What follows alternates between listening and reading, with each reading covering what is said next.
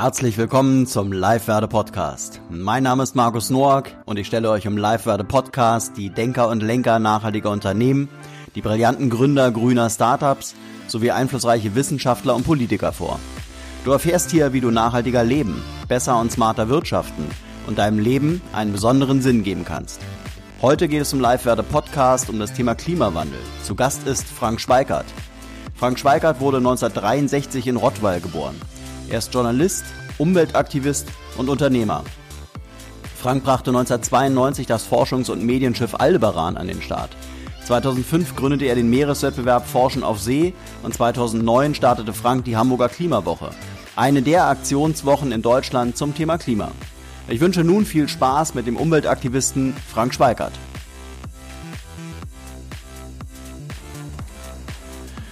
Ja, lieber Frank, herzlich willkommen zum Live-Werde Podcast. Ähm, heute ähm, wollen wir ein bisschen über Klimawandel reden ähm, und deine Projekte.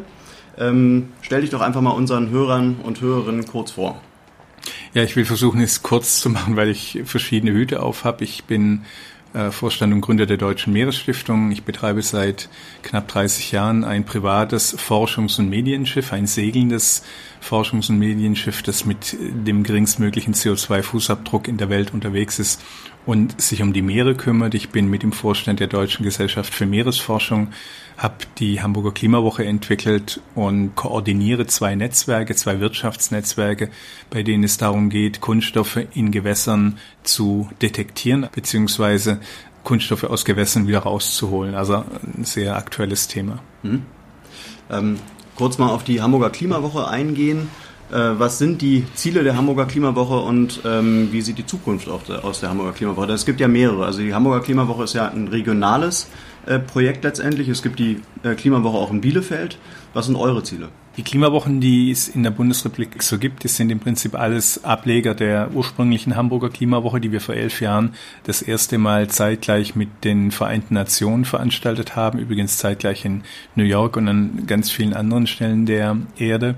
Die Klimawoche hat zum Ziel, auf dieses Thema Klima aufmerksam zu machen und seit 2016 verfolgt die Hamburger Klimawoche insbesondere das Ziel, diese 17 Nachhaltigkeitsziele die es von den Vereinten Nationen verbindlich für alle Regionen, für alle Städte, für alle Länder dieser Welt gibt, entsprechend mit der Bevölkerung umzusetzen. Also man braucht da nicht lange über Konzeption diskutieren, sondern die Ziele sind sehr, sehr klar und es geht jetzt darum, möglichst schnell diese Ziele zu erreichen. Da gehört zum Beispiel dazu sauberes Wasser für alle, saubere Energie für alle, nachhaltige Energie, Schutz der Meere, Schutz der Wälder und so weiter und so fort. Also es ist ein wirklich tolles Sammelsurium von notwendigen Zielen, die wir alle umsetzen müssen, aber es gibt eben keine so richtige Plattform, auf der man das sonst machen kann und deswegen gibt es die Hamburger Klimawoche, um Akteuren aus Hamburg, aus der Metropolregion, aber auch weiter entfernt die Möglichkeit zu bieten, ihren Beitrag zu diesen 17 Nachhaltigkeitszielen zu zeigen. Das heißt, letztendlich versucht ihr schon die SDGs den, den Bürgern auch äh, näher zu bringen, ne? Ja, also das ist ja so, dass alle SDGs nun total wichtige Ziele sind. Also man hat sich da ja viele Gedanken gemacht, was man erreichen müsste und, und wie. Und ähm, jeder von uns kann im Prinzip zu jedem Ziel in irgendeiner Form beitragen. Und dazu ist es aber wichtig, erstmal die ganzen Zusammenhänge zu erkennen. Also nicht nur, was kann ich fürs Klima und was kann ich für die Energie tun, sondern wie kann ich beispielsweise durch meine Einkaufsentscheidung auch dazu beitragen, dass Armut in der Welt weniger wird, dass Kriege in der Welt weniger werden. Und das hängt ja alles miteinander zusammen und dieses Geflecht von Zusammenhängen in Verbindung mit konstruktiven Zukunftsvisionen und Vorschlägen, das wollen wir auf der Klimawoche zeigen. Wie schafft ihr das konkret? Es gibt ähm, letztendlich vier Säulen. Es gibt ein ganz großartiges Bildungsprogramm. Ähm, also wenn in Hamburg schon so viele Akteure und Aktionen sind, dann wollen wir das in irgendeiner Form vor allem für den Nachwuchs sichtbar machen. Über 3300 Schülerinnen und Schüler haben in diesem Jahr an der Klimawoche teilgenommen oder an dem Bildungsprogramm der Klimawoche. Es gibt einen äh, sogenannten Themenpark, bei dem man die Sachen wirklich anfassen kann. Das heißt, es sind über 80 Unternehmen, Organisationen, Initiativen, die mithilfe eines Messestandes in der Mönckebergstraße rund um St. Petri ihre Ideen vorstellen. Es gibt ein großartiges Vortragsprogramm mitten auf dem Hamburger Rathausmarkt, den super spannenden Kuppelzelten, wo wir mit 360 Grad Projektion auch eine entsprechende Atmosphäre schaffen und dann eben schauen, dass wir hochrangige Gesprächspartner gewinnen können, wie zum Beispiel Luisa Neubauer von Fridays for Future oder Carola Rakete, ähm, die sich bei Extinction Rebellion ähm, engagiert. Aber ähm, wir haben auch viel Zulauf aus der Politik. Der Hamburger Umweltsenator Jens Kerstan, der Hamburger erste Bürgermeister Peter Tschentscher sind mit dabei.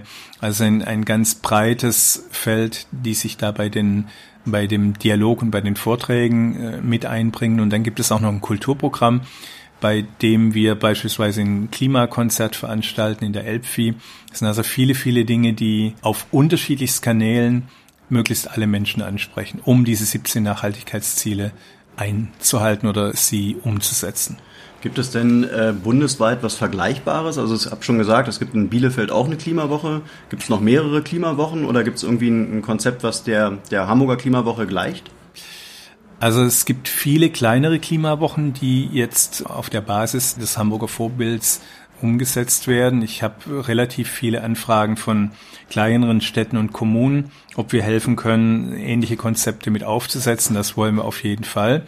Ähm, es gibt in Bayern äh, einen ganzen Klima- oder Nachhaltigkeitsmonat. Ähm, wir wollen dieses Konstrukt der Klimawoche jetzt aber auch auf weitere Städte von uns aus ähm, weiter ausdehnen. Und da haben wir beispielsweise Berlin und München im Blick. Und, und das machst du alles persönlich oder bist da Vorreiter und man fragt dich um Rat? Wie? Naja, also allein kann man so eine ja. große Veranstaltung überhaupt nicht wuppen. Es äh, ist toll, dass wir sehr viele engagierte, hauptsächlich ehrenamtliche Mitstreiter haben. Ähm, die Klimawoche ist immer das Ergebnis von dem, was unterschiedliche Akteure mit einbringen. Wir haben viele Partner, ähm, auch aus der Wirtschaft, die sagen, ähm, wir haben ein Produkt oder zum Beispiel die Hamburger Hochbahn, wir haben den Hamburger Nahverkehr und wir wollen unbedingt mit der Hamburger Klimawoche diese Verknüpfung zwischen Nahverkehr und dem eigenen Handeln und den Nachhaltigkeitszielen herstellen. Also die Friday for Future Bewegung öffnet einer Veranstaltung wie der Klimawoche noch weitere Türen und das ist eigentlich sensationell. Also wir kooperieren ja nun auch schon seit mehreren Jahren mit euch und ich weiß, was du persönlich für ein Herzblut da reinsteckst ist ja letztendlich trotzdem Wahnsinn, dass es jemanden wie dich braucht, der, der so ein großes globales Thema ähm, ähm, treibt und, und ähm, hervorbringt und die Politik eigentlich verhältnismäßig wenig dafür tut, oder? Also es ist jetzt ja nicht, dass du jetzt die, die äh, super Unterstützung bekommst, nicht finanzieller Natur und auch nicht irgendwie, dass jetzt äh, ein Politiker sagt, dem schließe ich mich jetzt mal an, obwohl ihr ja viele Leute begeistert, aber es könnte ja noch deutlich mehr passieren. Also es könnte unbedingt mehr passieren und eigentlich ist es ja komplett unverständlich, für wen unsere Politik heutzutage äh, Politik macht. Ja. Neulich hat mal jemand bei einer Preisverleihung gesagt, wir wissen nicht, ob die Bundesregierung nun die Kohleenergie abschaffen will oder die Windenergie. Jetzt hat sie geschafft, wohl beides irgendwie abzuschaffen und das ist ja überhaupt nicht im Sinne der Menschen, die diese Politiker wählen. Und man hat es ja bei den letzten Wahlen auch schon andeutungsweise gesehen, dass die alten Modelle der Demokratie, die geprägt sind von großen mittelständischen Parteien, dass diese Modelle einfach ihre Zeit überlebt haben, leben in einer Demokratie. Das ist eine ganz ordentliche und, und gute Regierungsform. Und es ist nicht äh, zu verstehen, warum die Politik nicht Politik für eine nachhaltige Zukunft morgen, übermorgen und für künftige Generationen macht, sondern mehr Augenmerk darauf richtet, dass es bestimmten Unternehmen, Großunternehmen gut geht. Ich denke, da muss man relativ schnell umsteuern und äh, Veranstaltungen wie die Hamburger Klimawoche mögen äh, dazu beitragen, auch den Dialog zu versachlichen. Nehmen wir mal ein Beispiel, die Energiewende. Ähm, wir haben alle Technologien dieser Welt, wir haben jedes Geld dieser Welt, wir haben den großen Wunsch der Bevölkerung, dass diese Energiewende kommt und es ist unverständlich, warum die Politik sie blockiert. Hm. Was würdest du dir konkret wünschen? Also was müsste man, was müsste jetzt passieren? Von der Politik, von der Wirtschaft, von den Unternehmen her? Also ich glaube, wir brauchen mehr Transparenz. Wir brauchen insbesondere mehr Transparenz, wer unserer Politik die Dinge, die sie entscheidet, ins, ins Buch schreibt. Wir wissen ja, dass es unglaublich viele Lobbyisten gibt, die genauso wie Bundestagsabgeordnete Zutritt zum Deutschen Bundestag oder zu den Parlamentariern haben. Und es ist mir unverständlich, warum man sich dagegen sträubt, offenzulegen, welche Informanten es sind, die unsere Politik beeinflussen. Ich finde es auch nicht richtig, wenn man Organisationen wie, wie beispielsweise die Deutsche Umwelthilfe mit der Drohgebärde abstraft, dass man ihnen die Gemeinnützigkeit nehmen möchte. Die Deutsche Umwelthilfe macht eigentlich nichts anderes, als mit juristischen Mitteln die Politiker daran zu erinnern, welche Entscheidungen sie mal getroffen haben, sei es nun was Luftreinhaltung angeht, sei es nun was, was Abgasnormen ähm, äh, angeht. Also ist ja, äh, es wird ja mit, mit kriminellen Methoden gearbeitet und ähm, das ist einfach in einem Rechtsstaat so, dass die dann mit juristischen Mitteln geahndet werden müssen. Und es ist traurig, ähm, dass die Politik und ihre nachgeordneten Behörden nicht dafür sorgen, dass diese Sachen eingehalten werden, dass es da also externe Leute braucht, die auf dem Klageweg dann dafür sorgen, dass Innenstädte wieder eine Luft haben, die gesund ist für uns Menschen. Aber was würdest du sagen, warum ist die Politik an der Stelle so träge? Dafür muss es ja Gründe geben. Ja, also ein Grund ist, dass die Dynamik der Veränderung ja immer äh, schneller wird. Das heißt, unser politisches System hat äh, gefühlt in, in den vergangenen 20, 30 Jahren sehr gut funktioniert. Aber heutzutage werden wir durch die Ereignisse ja überholt. Das heißt, die Berechnung des Weltklimarats was die Einschränkungen, was die Probleme des Klimawandels auf unserer Erde betrifft, äh, die werden ja auch noch übertroffen. Das heißt, es kommt sogar noch schlimmer, als äh, berechnet wurde. Das heißt, es besteht unmittelbarer Handlungsbedarf. Und ähm, bis man das durch die ganzen Gesetze durch hat, bis man ich will mal vorsichtig sagen, auch verschiedenen Entscheidungsträgern in der Politik ausführlich erklärt hat, wie die Zusammenhänge sind. Das sind, die sind relativ komplex. Das kann man also nicht in drei Worten verstehen. Ähm, ich glaube, da herrscht großer Nachholbedarf und da müssen wir ähm, von der Gesellschaft aus dafür darauf achten, ähm, dass die Politik ihren Job einfach besser macht.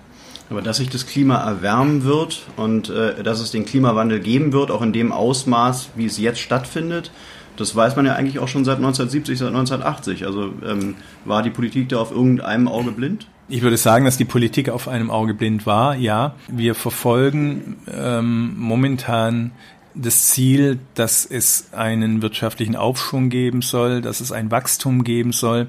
Und diese Wachstums, dieses Wachstumsmantra ist einfach überholt, weil wir wissen, dass die Erde, das wissen wir seit dem Club of Rome, seit dem Bericht äh, die, die Grenzen des Planeten. Wir wissen seit 30 Jahren, dass die Erde im Prinzip eine begrenzte Ressource für uns bereithält und dass nicht wir Menschen darüber bestimmen, wie wir auf der Erde leben können, sondern dass unsere Rahmenbedingungen letztendlich durch den Planeten, durch die biologischen, geologischen und durch die Klimabedingungen vorgegeben sind. Und wenn wir uns Menschen daran nicht orientieren, dann wird unsere Zeit auf dem Planeten einfach verkürzt sein.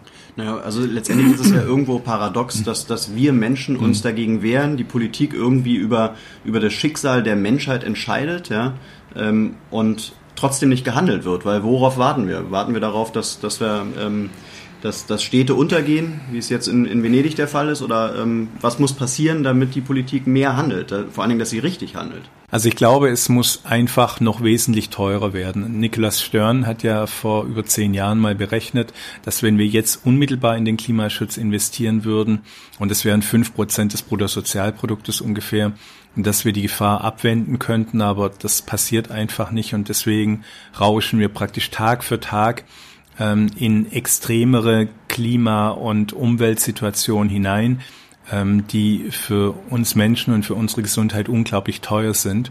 Und ähm, langsam erkennt die Politik, glaube ich, dass wir die Rechnungen viel zu kurzfristig aufgemacht haben und dass jetzt die Erde praktisch zurückschlägt und dass eben die vielen Fehler, die wir in den vergangenen Jahren bereits gemacht haben durch die Emission von CO2, heute schon wirklich massiv große Schäden verursachen, seien es diese Buschbrände, seien es durch den Anstieg des Meeresspiegels, wie beispielsweise das Versinken von Venedig und auch Hamburg wird mhm. ähm, davon betroffen sein. Der Hamburger Umweltsenator Kerstan hat im Rahmen der Hamburger Klimawoche ge deutlich gesagt, dass in den künftigen 250 Jahren wahrscheinlich ein Drittel der Fläche von Hamburg für Wohnzwecke abgeschrieben werden muss. Und das ist eine deutliche Aussage. Und wer das jetzt noch nicht begreift, dass wir uns auf diese nächsten 250 Jahre wirklich einstellen müssen, da weiß ich. Kurze Werbeeinblendung in Form eines Tipps. Ihr wollt Geld anlegen oder Vermögen aufbauen mit kleinen oder großen Beträgen, absolut nachhaltig, transparent und voll digital? Ob jung oder alt, Frau oder Mann, auf der Website www.generation-nachhaltig.de findet ihr alle Informationen sowie euren persönlichen Ansprechpartner. www.generation-nachhaltig.de Auch nicht. Aber hast du das Gefühl, dass solche Aussagen immer noch eher als Theorie wahrgenommen werden und weniger als Praxis? Also ähm, wenn, wenn ein Politiker im Prinzip so ein, so ein Horrorszenario skizziert, äh, dann ist es halt 250 Jahre sind halt so weit weg, da sagt sich jeder, auf 250 Jahren werde ich nicht mehr leben. Das betrifft mhm. meine Enkel. Ja? Ähm, das ist ja letztendlich auch so ein bisschen das, was die Aktivisten von Fridays for Future machen, dass sie sagen, wir müssen jetzt handeln. Ja, es betrifft uns, obwohl wir noch jung sind, und es betrifft die kommenden Generationen. Also es ist halt viel Theorie, aber man müsste es halt viel praxisbezogener irgendwie ähm, ja, machen. Also wer jetzt nicht handelt, ist verantwortungslos. Mhm. Verantwortungslos gegenüber unseren künftigen Generationen und verantwortungslos auch gegenüber anderen Regionen in dieser Welt, ähm, die wesentlich stärker vom Klimawandel betroffen sind, beziehungsweise die wesentlich weniger Geld haben, um sich gegen den Klimawandel zu wehren. Also wir in Hamburg wir können ganz locker nochmal äh, unsere Deiche um ein oder zwei Meter erhöhen, dann wird aber auch Schluss sein.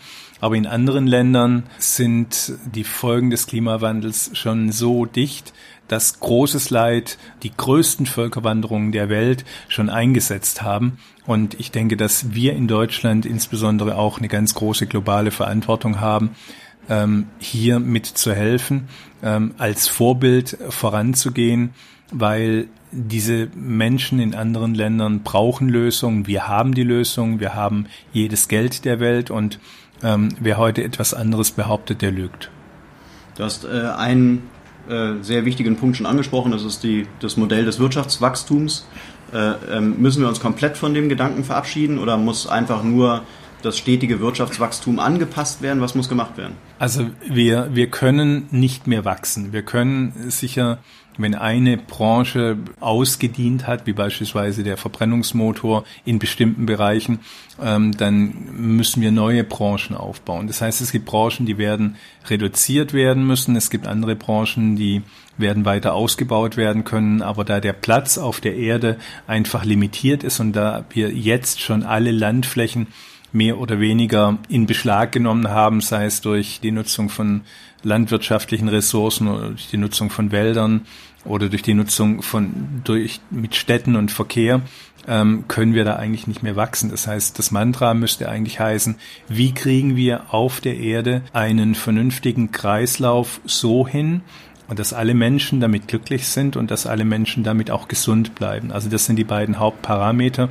Und äh, wenn wir dann darauf achten, dass dieses gemeinsame Gut noch besser geschützt wird, auch gesetzlich besser geschützt wird. Ich glaube, das wäre die richtige Maßnahme, um äh, vernünftig in die Zukunft zu blicken. Und wenn jemand beispielsweise ein Allgemeingut wie Wasser oder Luft oder Boden ähm, beschädigt, dann müsste derjenige die Reparatur bezahlen und dann hätten wir endlich ehrliche Preise. Das heißt, wenn jetzt beispielsweise in der Landwirtschaft jemand fürchterliche Dünger oder, oder Unkrautvernichtungsmittel oder Insektenvernichtungsmittel ausbringt, die ähm, die nachweislich die Lebensbedingungen von Insekten oder der Böden zerstört, dann muss gleichzeitig eine bestimmte Summe zur Reparatur aufgerufen werden. Das heißt, die Produkte, die bislang auf dem Rücken der Natur, auf dem Rücken der Menschen für wenig Geld angeboten worden sind, würden dann so teuer sein, dass es sich kein Mensch mehr leisten kann. Und damit würde dann über den Preis in einer freien Marktwirtschaft alles von automatisch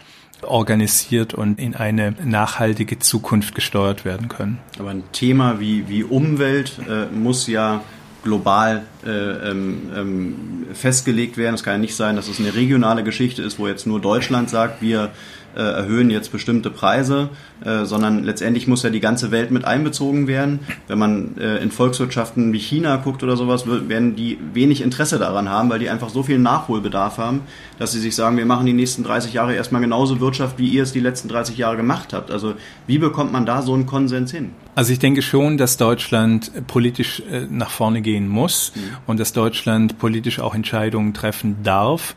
Ähm, nehmen wir mal ein Beispiel, das Thema Plastik, Einmalplastik. Wenn jetzt Deutschland hergehen würde und von heute auf morgen, was möglich wäre, Einweg Kunststoffverpackungen verbieten würde, dann würde Deutschland als Marktland wegfallen. Das heißt, ähm, diejenigen, die auf, auf dem Rücken der Natur günstig irgendwelche Produkte rund um den Globus schieben, äh, gut verpackt, damit äh, sie möglichst lange halten, nicht mehr so richtig ähm, gesund sind, ähm, diese Produkte würden dann in Deutschland nicht mehr verkauft werden dürfen und ich kann mir ganz gut vorstellen, dass es weitere europäische Länder gibt, ähm, die sich dann diesem Vorbild von beispielsweise Deutschland anschließen. Und wenn der Markt oder wenn Teile von Märkten wegbrechen für solche Produkte, die der Welt nicht dienen, dann müssen sich die Hersteller einfach Alternativen überlegen. Und sie werden sich dann viel schneller Alternativen überlegen, wenn der Druck eines Verbotes da ist, wie wenn man sagt, so wie das momentan der Fall ist in der, äh, in der Bundespolitik, äh, wir setzen auf Freiwilligkeit. Jetzt könnten ja im Prinzip Unternehmen äh, vorauspreschen und sagen, wir warten gar nicht darauf auf die träge Politik, sondern wir machen es einfach.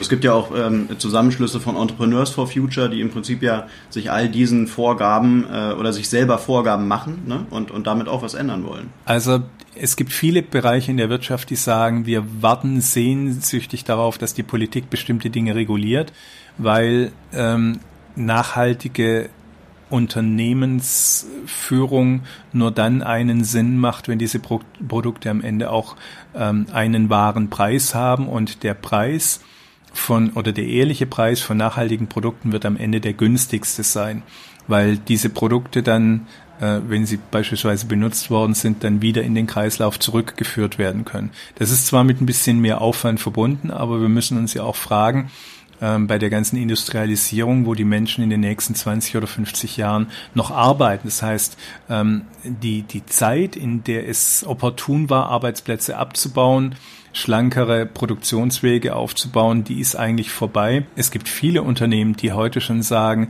wir müssen die Menschen wieder in Lohn und Brot bringen und es ist doch eigentlich schön, wenn Handarbeit, also von Menschen gemachte Arbeit, im Produktionsprozess in der Wertschöpfungskette wieder eine Rolle spielen. Hm. Du bist äh, neben deiner Tätigkeit in der Hamburger Klimawoche auch noch ähm, Gründer und im Vorstand der Deutschen Meeresstiftung. Ähm, außerdem hast du ein Forschungsschiff, die Aldebaran, ähm, mit dem ihr die Weltmeere erforscht. Ähm, worin besteht eure Forschung genau? Die Aldebaran ist eigentlich eine Forschungsplattform. Äh, wir machen selber keine Forschung, sondern wir laden wissenschaftliche Arbeitsgruppen ein, die Aldebaran zu benutzen, wenn sie insbesondere in Bereichen forschen wollen, ähm, die im Flachwasserbereich sind, wo man also mit großen Forschungsschiffen nicht hinkommt, oder äh, Wissenschaftler, die beispielsweise den Lärm einer Maschine nicht brauchen können. Also in der Wahlforschung ähm, macht man sehr viel mit äh, segelnden Forschungsschiffen und so eines ist die Aldebaran. Und mit der Deutschen Meeresstiftung wollen wir grundsätzlich auf diesen riesigen Lebensraum Ozeane aufmerksam machen. Denn die Ozeane sind der größte Lebensraum, den wir auf der Erde überhaupt haben. Und wir in Deutschland kümmern uns vergleichsweise wenig um diesen Lebensraum wenn wir da den Anschluss nicht verlieren wollen, dann müssen wir da unglaublich viel Gas geben, weil beispielsweise die, die Nahrungsressourcen der Zukunft liegen im Meer. Ähm, über zwei Drittel aller weltweit verteilten Waren werden über die Meere äh, transportiert, ist also auch ein wichtiges Transportmedium. Und dann äh, gehen wir natürlich auch alle gerne ans Meer oder aufs Meer, um Urlaub zu machen. Das heißt, das Meer ist auch eine Ressource für Freude, Entspannung und äh, sich wohlzufühlen. Und deswegen ist es unglaublich wichtig, dass wir uns intensiv Gedanken machen, wie wir die Meere als gemeinsames Erbe der Menschheit ähm, gemeinsam nutzen und aber auch gemeinsam schützen. Die Meere haben keine Grenzen und auch wenn viele Staatsmänner heutzutage überall Grenzen hochziehen, so wird es niemals gelingen, die Meere in Grenzen oder mit, mit Grenzen zu versehen, weil die Fische und der Müll und die Nahrungsmittel und auch glücklicherweise die ganzen Ozeanströmungen, die unser Klima aufrechterhalten, sich nicht an Grenzen halten. Und deswegen ähm, täte der Mensch gut daran, am Beispiel von, vom Meer zu überlegen, wie wir diesen Lebensraum nachhaltig, sinnvoll und für unsere Zukunft gestalten können. Und die Aldebaran, ähm, die, die verleiht ihr sozusagen an Wissenschaftler? Und umreißt die die ganze Welt oder ist die? Wir setzen gemeinsame Projekte auf, die immer aus zwei Komponenten bestehen. Einmal aus einer wissenschaftlichen oder mehreren wissenschaftlichen Projekten und dann versuchen wir sehr viel Medienarbeit draufzusetzen.